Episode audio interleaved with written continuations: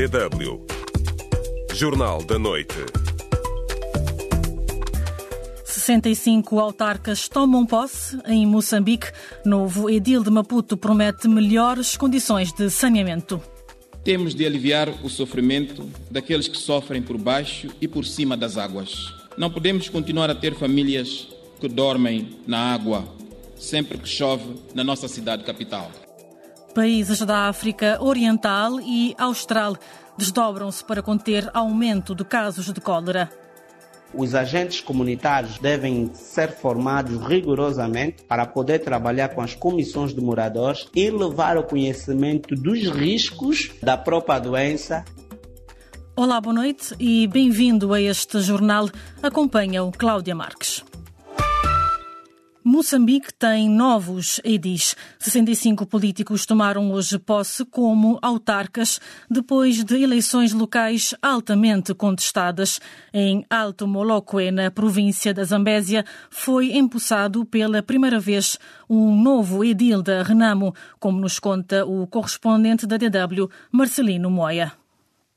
Tomaram posse os 65 novos autarcas moçambicanos depois de meses de polêmicas e processos judiciais. 60 das autarquias serão governadas por membros da Frente de Libertação de Moçambique ou partido no poder no país. O Movimento Democrático de Moçambique governará em apenas uma, a cidade da Beira, e a Renamo nas restantes quatro. Uma das autarquias em que a Renamo venceu foi Alto Moloque, ao norte da província de Zambésia. Otílio Munekele tomou posse hoje como edil do município e agradeceu a confiança dos eleitores. Minhas senhoras e meus senhores, permita-me agradecer e louvar a Deus pelo dom da vida e amparos que nos deu durante a marcha. Durante o nosso trabalho nos bairros, eu passei em 10 bairros. É o resultado deste fruto. Estamos aqui para agradecer.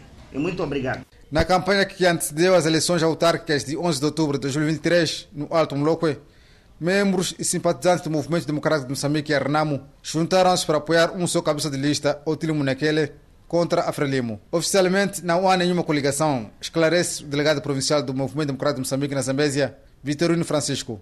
Há pessoas que, com outras motivações e intenções, dizem que o MDM e a Renamo são a mesma coisa, agora estão de mãos dadas e caminham todos juntos.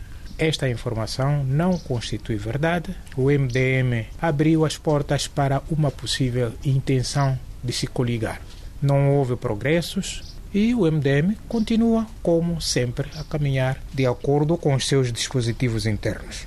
O povo espera mudanças e pede atenção urgente para o problema de falta de água potável. Há sofrimento de água, a crise da água aqui em Alto Moloco. Nas torneiras não estão a sair água, por isso que a gente está assim aqui. Chegamos às 3 horas, até agora ainda não conseguimos água. Estamos a sofrer. Aqui a situação está muito crítica. Temos torneiras, mas água não sai nas torneiras. Estamos aqui na bomba desde as 3 até agora não conseguimos água.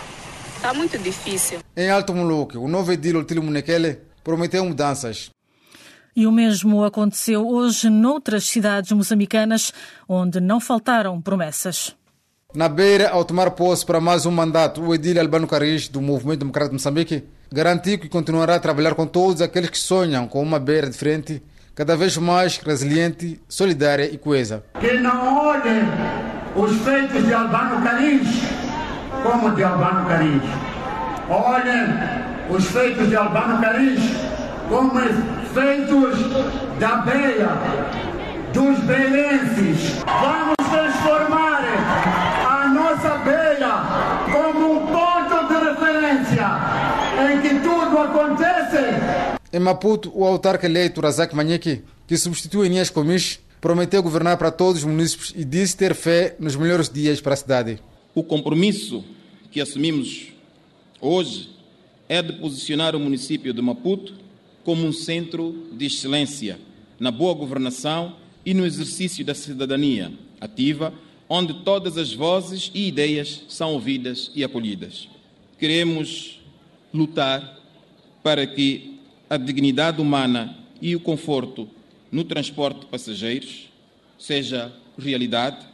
Temos de aliviar o sofrimento daqueles que sofrem por baixo e por cima das águas, pelo que assumimos o compromisso de mitigar o impacto das inundações cíclicas. Já em Climane, Manuel de Araújo da Renamo deixou alguns recados. Araújo referiu-se que se a Comissão Nacional de Eleições não lhe tivesse dado uma vitória, não teria sido tomada a posse. Hoje, 7 de fevereiro de 2024, é dia de festa. É ou não é?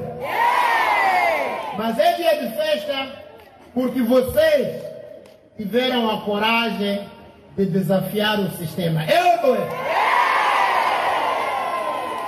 A CNE tinha roubado nossas eleições ou não tinha? Permitam-me agradecer ao presidente Jacinto Inúcio, presidente da República, por ter nos mandado esta senhora que está aqui. Uma salva de palmas para a nossa ministra da Justiça.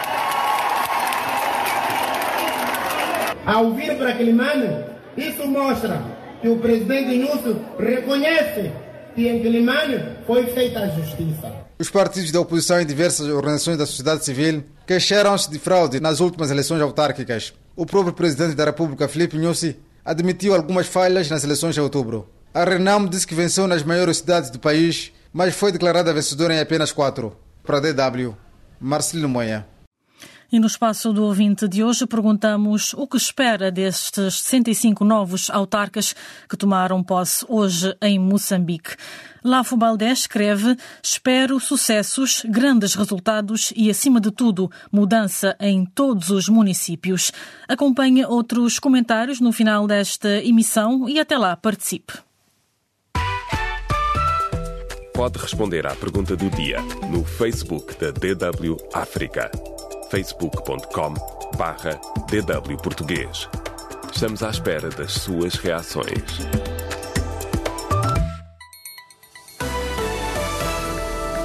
DW Notícias.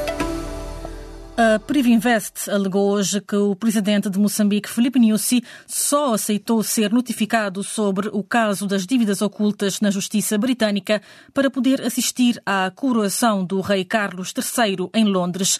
O advogado do grupo naval falava no primeiro dia de audições em Londres sobre a imunidade do chefe de Estado no caso das dívidas ocultas de Moçambique. A Privinvest alega que notificou Nyusi em outubro de 2021, mas mas que o presidente só respondeu em maio de 2023, véspera da cerimónia da coroação do monarca britânico. Por seu lado, o advogado de Filipe Nyusi argumentou hoje que a notificação efetuada em 2021 não é válida, uma vez que os documentos foram deixados na portaria da residência oficial e não seguiram os trâmites de passar por um tribunal moçambicano, o que só aconteceu em abril de 2023. A Comissão Nacional de Eleições de Moçambique anunciou hoje que a apresentação de candidaturas à Presidência da República para as eleições gerais de 11 de outubro vai decorrer entre 13 de maio e 10 de junho. De acordo com o calendário divulgado, o acórdão do Conselho Constitucional sobre os concorrentes admitidos na corrida será proferido entre 11 de junho e 25 de junho. Quanto às eleições legislativas, as inscrições dos partidos políticos e coligações de partidos políticos vai decorrer de 22 de abril a 7 de maio. Em Angola, o Tribunal Supremo concedeu liberdade sem condições ao ex-ministro dos Transportes, Augusto da Silva Tomás, com a emissão de um mandado de soltura definitiva a partir de hoje. Augusto Tomás foi condenado em agosto de 2019 a 14 anos de prisão maior no âmbito do julgamento do conhecido caso do Conselho Nacional de Carregadores, tendo a pena sido reduzida a sete anos e um mês de prisão. A pena terminava, segundo o acórdão, no passado dia 10 de janeiro. Augusto Tomás respondeu em tribunal pelos crimes de peculato, de violação das normas de execução do plano do orçamento, de abuso de poder sob forma continuada e de participação económica. O Parlamento angolano chumbou um voto de protesto da UNITA que condena o tratamento desigual e parcial dado aos partidos políticos. No passado sábado tiveram lugar em três cidades diferentes atividades partidárias do MPLA, da UNITA e do Bloco Democrático, mas apenas o comício do partido no poder foi transmitido em direto pela televisão pública de Angola, TPA. No requerimento apresentado à Assembleia Nacional, a UNITA aponta práticas antidemocráticas antidemocráticas nos últimos tempos e considera que os órgãos de comunicação social foram sequestrados pelo partido no poder. O requerimento foi chumbado com 78 votos contra, 63 a favor e duas abstenções. O presidente executivo da Total Energies disse hoje que espera recomeçar as obras de construção e exploração de gás natural no norte de Moçambique até final deste ano. A petrolífera francesa diz estar a monitorizar a situação no terreno permanentemente, tendo feito progressos com fornecedores empreiteiros que querem reativar o projeto. A Total Energies suspendeu o projeto de construção de uma central para produção e exportação de gás natural em Cabo Delgado no seguimento do, agravamento da situação de segurança na região em março de 2021. DW Deutsche Welle A nova crise política e social que se instalou no Senegal poderá ter um impacto direto em vários setores na Guiné-Bissau, principalmente no comércio. É o que teme o sociólogo guineense Tamilton Teixeira ao olhar para a situação tensa no país vizinho da Guiné-Bissau, com protestos em várias regiões desde o anúncio do adiamento das eleições presidenciais que estavam previstas para este mês. Em entrevista à DW, o sociólogo alerta que se a tensão no Senegal se agravar, poderá até haver uma escassez dos produtos básicos na Guiné-Bissau. Senegal é onde boa parte dos comerciantes guineenses, nomeadamente as empreendedoras, também mulheres, vão procurar os produtos para depois voltar a se a revenderem no mercado guineense. Daí que a situação que se vive no Senegal consegue impactar diretamente a realidade econômica na, na Guiné-Bissau porque Guiné-Bissau praticamente não tem uma economia de concorrência, tem uma economia de subsistências, não é? Os guineenses produzem para sobreviver praticamente, não para comercializar. Crise vai ser uma espécie de consequências. O seu impacto é direto. É direto porque, porque Guiné-Bissau não depende indiretamente é, do Senegal do ponto de vista econômico. Depende diretamente. Isto pressupõe que as empreendedoras guineenses não poderão ir a Ziguinjor, não, não estou a referir nem Dakar, estou a referir é, Ziguinjor para comprar produtos mais básicos que nós podemos imaginar para depois serem revendidos no mercado guineense. Neste caso, acha que esta crise no Senegal, um país vizinho, pode afetar o abastecimento dos produtos da primeira necessidade? Obviamente, obviamente, simples subida de preço de combustível no Senegal afeta diretamente a economia na Guiné-Bissau. E neste caso, quando se trata-se de uma crise que depois pode ter contornos militares, o impacto e o efeito pode ser ainda muito mais maiores. Uma entrevista ao sociólogo guineense Tamilton Teixeira, conduzida por Jariato Baldé e que poderá acompanhar na íntegra na emissão de amanhã de manhã.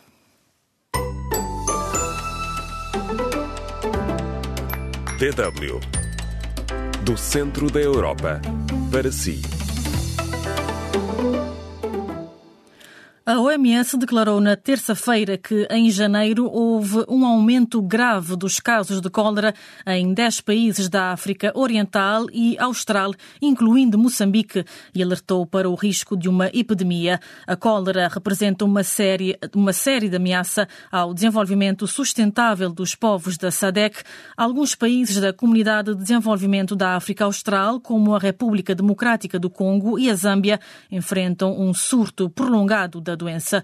Os chefes de Estado da região reuniram-se em cimeira extraordinária para avaliar a situação, como nos conta o correspondente José Adalberto. Os países da região austral desdobram-se em ações de modos a responder de forma eficaz ao aumento dos casos da cólera, doença que já circula em 10 países da África Oriental e Austral, incluindo Moçambique, na abertura da Cimeira Extraordinária dos chefes de Estado de Governo dedicada à questão no fim de semana, o presidente angolano João Lourenço, que assume atualmente a presidência rotativa da organização, defendeu a necessidade de uma maior interação e cooperação no combate à doença. A crise de saúde pública que assola a nossa região representa uma séria ameaça ao desenvolvimento sustentável e ao bem-estar dos nossos povos. Neste momento crítico, devemos reconhecer a urgência da nossa resposta e a necessidade de uma ação coordenada e eficaz, pois A cólera não conhece fronteiras e exige uma abordagem regional para enfrentá-la. A última vez que Angola enfrentou um surto de cólera foi entre 2016 e 2017. A doença afetou as províncias de Cabinda, Luanda e Zaire, com um total de 252 casos e 11 mortos. Neste momento, o Ministério da Saúde, com o apoio da Organização Mundial da Saúde, elaborou um plano nacional de contingência com medidas de prevenção e resposta. As autoridades sanitárias estão a reforçar a vigilância e outras medidas em zonas de alto risco ao longo da fronteira com a Zâmbia e a República Democrática do Congo, que enfrentam surtos prolongados da cólera. Walter Firmino é o oficial de emergências da OMS em Angola. É, significa no momento da prevenção, a época de prevenção, a, a resposta e a recuperação. Já em Moçambique, o mais recente boletim sobre a progressão da doença, elaborado pela Direção Nacional de Saúde Pública e com dados até 31 de janeiro, registra um acumulado de quase 11 mil casos de cólera desde 1 de outubro de 2023. O documento diz ainda que, no mês passado, registrou-se a 26ª vítima mortal do atual surto. O mestre em saúde pública, Nelson Clinton, considera que o combate à cólera passa também pela aposta na educação das populações sobre as medidas de prevenção. Os agentes comunitários, os famosos ADECOS, devem ser formados rigorosamente para poder trabalhar com as comissões de moradores e levar o conhecimento dos riscos da própria doença e o quanto o país pode sofrer ou ter um índice de mortalidade elevado por causa desta doença enferma que muitas vezes nós somos os maiores causadores. DW José Alberto. DW Notícias. O Mali afirmou hoje que a sua saída da Comunidade Económica dos Estados da África Ocidental é irreversível e insistiu que são ilegais as sanções impostas pelo Bloco Regional após o golpe de Estado. Em comunicado, o Ministério das Relações Exteriores reiterou a decisão de abandonar a CDAO juntamente com os governos do Níger e do Burkina Faso. Os Estados Unidos consideram que o adiamento das eleições presidenciais senegalesas para 15 de dezembro é ilegítimo e exortaram o governo do Senegal a organizar as eleições presidenciais em conformidade com a Constituição. Também a União Europeia voltou hoje a criticar o adiamento das presidenciais e apelou aos autores políticos que restabeleçam o seu calendário eleitoral. O chefe da diplomacia norte-americana, Anthony Blinken, afirmou hoje em Jerusalém que está a discutir medidas adicionais com Israel para entregar ajuda à faixa de Gaza. O Hamas propôs um acordo de trégua em três fases que incluiria a libertação dos reféns e a retirada total das tropas israelitas da faixa de Gaza. Entretanto, o primeiro-ministro israelita Benjamin Netanyahu já rejeitou os termos do Hamas e prometeu prosseguir com a guerra até alcançar a vitória absoluta. Netanyahu voltou a descartar qualquer acordo que deixe Hamas com o controlo total ou parcial de Gaza. Uma nova ronda de negociações sobre Gaza começa amanhã no Cairo. DW Espaço do Ouvinte.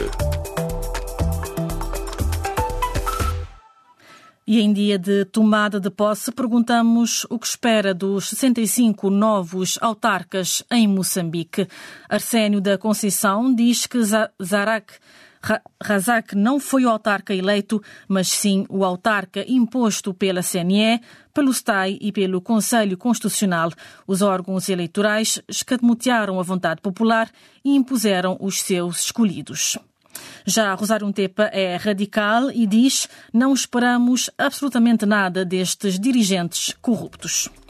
E com a participação dos nossos ouvintes, terminamos o jornal desta quarta-feira, 7 de fevereiro.